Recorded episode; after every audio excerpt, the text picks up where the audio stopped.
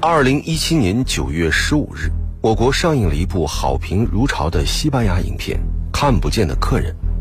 这部年度最热、口碑超高的悬疑电影打破了纪录，成为西班牙电影新晋中国票房冠军。难得的是，影片的票房纪录是在排片率不高的逆境下取得的。其实，这部影片低开高走的票房成绩让很多观众大呼意外，但也实属情理之中。因为影片在西班牙本土上映时就蝉联了六周票房冠军，超越了同档期的《爱乐之城》。那不知道这部影片您看过了吗？那这部影片拍摄的过程当中又有哪些不为人知的故事呢？大家晚上好，这里是今晚我们说电影，我是英超。今天我们在黄金强档单元一起来分享的是西班牙悬疑推理电影《看不见的客人》的下半部分。其实呢，按照西班牙语，这部影片应该翻译成为“不幸的事情”或者“对抗时间”。但之所以翻译成“看不见的客人”，是因为沿用了英文的片名翻译。当时导演拍摄完电影之后，给这部影片起了两个名字。一个是用在西班牙影片市场上的不幸的事情，另一个是用在其他电影市场上的看不见的客人。那么，之所以取两个名字，是因为西班牙之前有过一个名字和看不见的客人很像的影片，所以在当地用这个名字的话，效果可能不太好。好的，那么接下来让我们继续来分享影片《看不见的客人》下半部分的故事。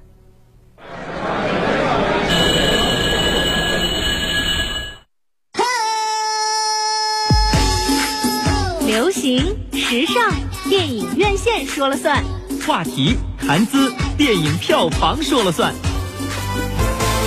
热门佳作、潮流新宠，影展巨制，再铸辉煌，黄金强大。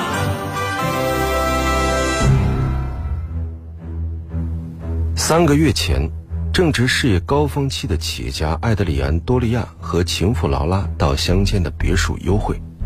在回去的路上，他们发生了车祸，不慎撞死了青年丹尼尔。艾德里安想第一时间打电话报案，但是劳拉阻止了他，因为这样会让他们各有家室却在外偷情的事情败露。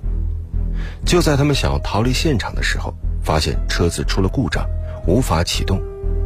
这时恰好有人开车经过，劳拉当即决定伪装成事故车辆的车主。假装自己和艾德里安撞了车，等路人离开，劳拉让艾德里安毁尸灭迹，而他在原地等待救援。这时，开汽车行的托马斯正好经过，看到劳拉车子发生了故障，他很热情地提出帮忙修理，并把劳拉带回到自己的家里。这让劳拉无意间发现，托马斯居然是丹尼尔的父亲。于是，等车子修好之后。劳拉赶紧逃跑了。不久之后，托马斯报了案，称儿子失踪。为了掩盖真相，埃德里安让律师给自己制作了假的不在场证明，而劳拉则利用丹尼尔钱包中的证件，在网上盗取银行资金，造成了丹尼尔携款潜逃的假象。但是托马斯认定，儿子不会干出这样的事情，而且，他也通过那辆车子怀疑。这件事情和艾德里安有很大的关系，但警方并不关心他调查出来的结果。后来，托马斯找到艾德里安，但艾德里安矢口否认，事情好像恢复了平静。一段时间过后，艾德里安接到一封署名为丹尼尔的信件，并自称知道艾德里安和劳拉所做的一切。他们以此为要挟，要求艾德里安和劳拉一起交出十万欧元。否则就把所有的证据交给警方。无奈之下，他们只好按照对方的要求来到指定的酒店送钱。可是没想到，进了房间后不久，艾德里安就被人打昏，而劳拉被人杀害。当警方赶到之时，发现整个房间封闭，于是艾德里安被警方认定为杀人凶手。为了洗脱自己的嫌疑。艾德里安找到了从未打过败仗的金牌律师弗吉尼亚·古德曼。弗吉尼亚知道这一切之后，判断杀害劳拉并嫁祸给艾德里安的人就是丹尼尔的父亲托马斯，因为他的杀人动机最强，而且丹尼尔的母亲也在出事的那家酒店工作。推断出这个猜想之后，弗吉尼亚开始想办法为艾德里安洗脱罪名，但艾德里安却还在想着抛尸案当天遇见的那名司机，因为弗吉尼亚之前告诉他，那名司机是案件的目击者。原告的目击证人呢？还不知道他的名字，但知道他是谁。那个司机，我们得抓紧时间了。这就说明我完蛋了。不，你先听我说。假设你那天没有和你的情人待在乡间小别墅里，而是在巴黎，你有不在场的证据。劳拉用你的名字租下那栋房子，因此你也就没参与那场导致丹尼尔·格瑞多死亡的事故。你好，车牌号和其他证据是劳拉的阴谋，用来证明那个年轻人逃走了，因为他卷入了偷窃案。你要让法官相信，你是劳拉的受害者之一。你会去那个酒店，是他请求你帮助。此前你根本就不知道丹尼尔·格瑞多的事，而他的父亲也从来没有怀疑过你。让我变成劳拉的受害者。现在我们要把劳拉和丹尼尔·格瑞多的尸体联系在一起。告诉我吧，我该怎么做？我们要确保劳拉的物件留在那辆车里。如果他和丹尼尔的失踪有关，你就没有嫌疑了。这样一来，你就只是帮情人隐瞒事故而已。陈车地点在哪里？我们可以匿名给警察提供信息。你不承认任何指控，没有尸体就无法定罪。陪审团会认为劳拉被杀的原因是你的情绪失控。我们几乎说出了所有真相，但又能置身事外。但是只要有目击证人作证，我就无法脱身。嗨，你好。当时的那个司机可以作证。需要我帮忙吗？菲利克斯和我都找不到他。原告并没有目击证人。你说什么？没有目击证人作证，这是我一手编造出来的谎言，为了获取必要信息。你在开玩笑吗？怎么了？为什么要隐瞒所有的真相？我想知道你怎么解释托马斯的完美逃脱。一开始我就知道是他，因为他的妻子就在酒店工作。之前你为什么不说？我要确认你是值得信任的，古德曼夫人。乘车地点在哪儿？确认弗吉尼亚确实值得信任之后，艾德里安将乘车的位置在地图上标了出来。乘车地点在这儿。随后，艾德里安又向弗吉尼亚坦白，其实，在乘车的时候，丹尼尔并没有完全死亡。他把车子推到湖里之前，打开后备箱，发现丹尼尔正在向他求救。但他知道，如果救活丹尼尔，自己的一切都会暴露，索性狠心的杀掉了他。劳拉把事做绝了，根本不可能回头。要是警察发现了他，尸检肯定会暴露这一点。你得让我相信你能帮我摆平这件事。我有责任让你免于牢狱之灾，不过我改变不了你的本质。你就是没有人性的人渣，你活该受到谴责，因为你需要我的帮助。那孩子跟死了没什么区别，我必须在分秒之间做出选择。自欺欺人了，你这个不折不扣的杀人犯！你这又是在考验我吗？让我练习冷静的面对检方的盘问。你刚才的一番话改变了一切，现在你落在了我的手里。你已经跟我说的够多了，如果我把这些告诉法官，你就等着完蛋吧！你不准说出去！听好了，绝对不能说。这个就是检方想看到的，想看到你的绝望。我没说两句就让你暴露了本性，还想要骂我吗？你骂呀！这也是检方希望看到的，让你内心的自大、愚蠢全部都暴露无遗。够了！你来不是要为我辩护吗？做好你的工作。听他这么说，弗吉尼亚决定不再争论下去，而是抓紧时间想对策。但他还是担心艾德里安有所隐瞒。从现在开始，你要完全按照我说的去做。首先要做的就是确保你的供词没有任何漏洞。没有漏洞，没有吗？绝对没有。可我还是觉得你在利用我。你用编造的供词来糊弄我，把我当成木偶一样玩弄。你觉得哪里是编造的？的确，事情的原委可能就是你说的那样。不过，如果是你，而不是你的情妇劳拉，打破了你们之间不再见面的约定呢？你怎么说？你是怎么让警察相信丹尼尔·格雷多是卷款潜逃的？四小时后，在飞车处理厂前面好的，别迟到。好的，我知道了，我会准时。在他失踪之前，把客户的数笔小额资金转移到了自己的个人账户。也有可能是你拿了那男孩的东西。阿德里亚，这是什么？那个男孩的钱包，把他塞到后备箱之前搜到的。你就开个价吧，随便。你很有手腕，人脉也很广，可以做到神不知鬼不觉的人为的改变事情走向。包在我身上了，一派胡言。你没有证据反驳我，你也反驳不了我。我们来重新看这件事。喂。如果这一切从头到尾都是你主使的，这么想不也顺理成章？你干什么？我要报警！你听好了，这不是我们的错，是那只该死的鹿。你疯了吗？他看到了怎么办？他没有看到，把尸体处理掉。什么？如果是你让劳拉陷入这种丧心病狂又无法挽回的局面的呢？根据这份医学证明。你的情妇从你口中的巴黎之行回来后，就突然患上了急性焦虑症。患上焦虑症，他就是个冷血动物。就是这点让我觉得矛盾多了呀，先生。你说这一切是他策划的，你口口声声说想救回那个男孩，但是他还是被淹死了。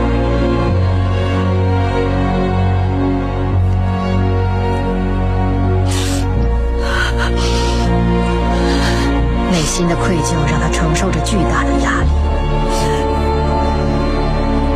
他的身体也慢慢吃不消了。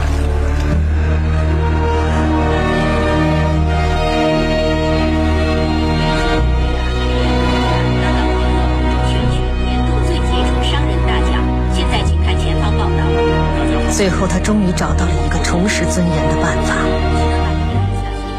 劳拉给丹尼尔的父母打了电话。把事情的原委向他们坦白之后，没法把儿子还给那对可怜的夫妇。当时我的情人也在场。不过他还可以做一件事，我不知道该如何跟，那就是说出真相。你的儿子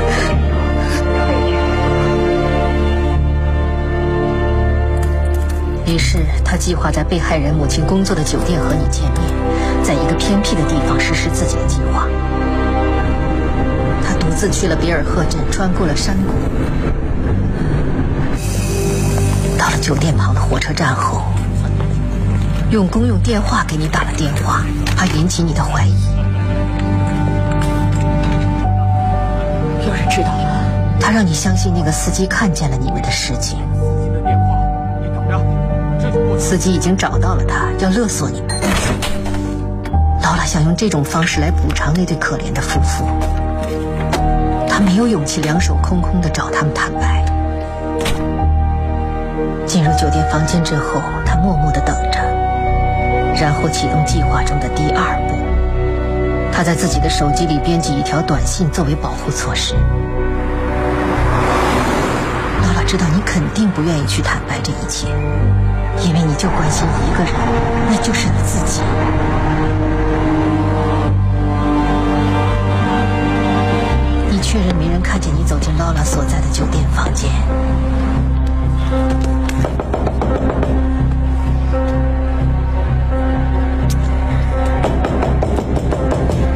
此时此刻的劳拉已经无法回头了，因为他把计划和盘托出之后，你就失去了理智。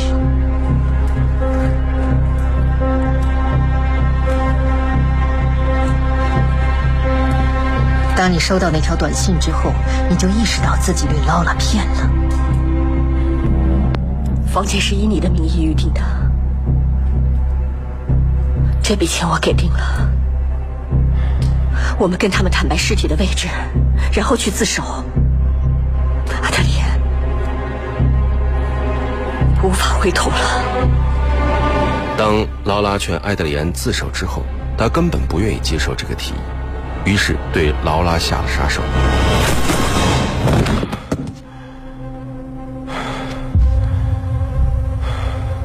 劳拉不是我杀的，我绝对不会接受陪审团的审讯，绝对。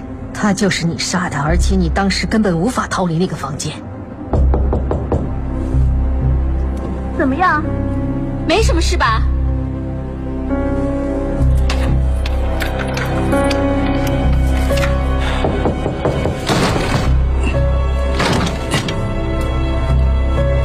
你以为那条短信会对你有用？你利用手边的一切来证明一套疯狂的供词。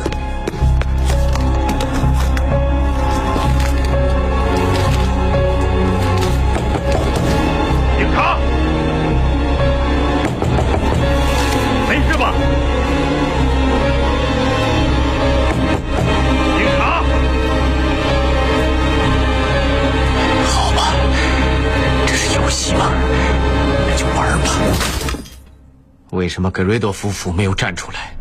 要是劳拉对他们说出了真相，他们为什么不报警？因为你不会说出尸体在哪儿，一旦尸体被发现，你就会把自己牵扯进去。没有尸体，就很难证明你犯下的罪行，而且他们也很清楚，你会不惜一切代价让自己逃脱罪责。你甚至会诬陷是他们杀死了你的情妇。你跟我过来，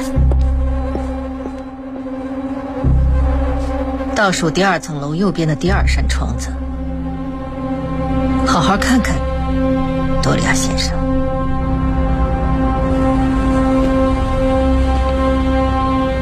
很早以前，托马斯·格瑞德先生就已经不信任警察了。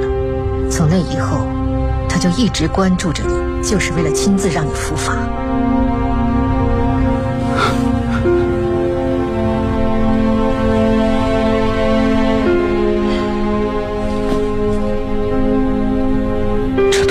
根据的猜测，我知道的要比你想象的还要多。怎么可能？你很聪明，自己去想。我要听你的回答。那对夫妇到达酒店，并得知了劳拉的死讯后，他们就立刻明白了一切。他们也许清楚让你认罪机会渺茫，不知道怎么办才好。他们不相信法律会给出公正的裁决，这种情况他们还能怎么办？只有紧盯敌人，静静等待。于是我私下找人，监视他的一举一动。所以是孩子的父亲促使你找到我，而不是你主动上门来跟我问话的。埃德里安拿出了丹尼尔的妈妈出现在酒店中的照片。这张照片可以证明我所说的一切都是实话。看来白跟你说了。另外，你还忽略了案件的细节。那孩子的母亲当时也在房间里。那天她跟所在的酒店请了假，因为她要和丈夫一起去见劳拉。这张照片可以证明她当时就在。这张照片完全是一张假照片。那个母亲是合成上去的，这就是个陷阱。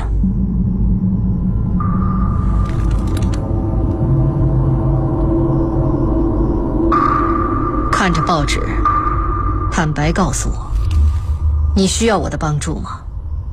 让法官相信你没有造假，那就承认人是你杀的。是我杀的。埃德里安终于把事情的真相彻底的交代了。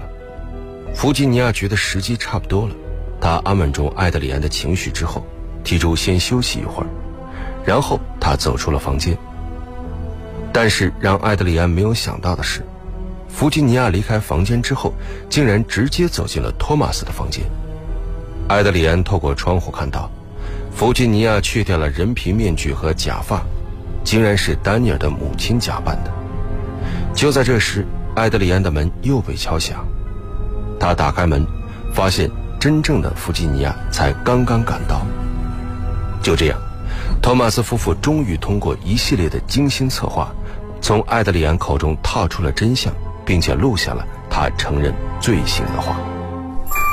电影是梦想与现实的碰撞，你已经有了洞察力，你有。电影是光与影的交流，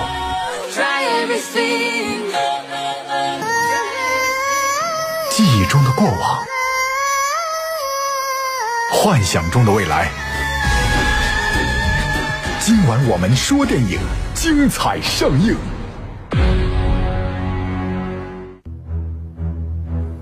好的，欢迎回来，这里依然是今晚我们说电影，我是英超。今天我们一起来分享的是西班牙悬疑影片《看不见的客人》的下半部分。那么，在影院看过这部影片的观众，很多人都会在影片结尾禁不住鼓掌来表达对影片的赞赏，同时也都长出了一口气。不断反转再反转的情节，一直让神经十分紧绷。有观众叹服，导演的脑细胞太强大了，能写出这么多层反转。有位网友更是指出，反转多达四十三次。而影片导演奥里奥尔·保罗创作这个剧本用了一年的时间，在写的时候，反转的部分非常难，因为每一次反转就要创造一个对案件的解释，而每一次的解释都是一个独立的故事。影片在西班牙上映之前，主创人员邀请了五百个西班牙观众来看，大概有百分之五的观众猜到了结局，但还没有一上来就猜到结局的。他们会跟着电影的情节走，慢慢猜，因为影片中的剧情反转太多了。同一个角色在不同的情况下，情绪性格几乎都是不一样的。比如马里奥·卡萨斯扮演的艾德里安，在影片一开始，他像是一个无辜的受害人。但是随着真相一点一点的揭露，我们知道他才是所有事件的幕后真凶。正因为类似的性格差异很多，所以拍摄的过程也不是很容易。在正式拍摄之前，导演组先组织大家进行了剧本研读，最终决定拍摄的时候不按照影片中的时间顺序来拍摄。一开始，他们安排马里奥扮演真凶状态下的艾德里安，然后再拍摄掩盖错误的他。最后拍摄他假装自己无辜的状态。节目最后，我们一起来分享电影《看不见的客人》的插曲，由萨拉演唱的《没人会来找你的》。这里是今晚我们说电影，我是英超，代表制作人小强、录音师乐乐，感谢各位收听，下期节目再会。稍后是广播剧场。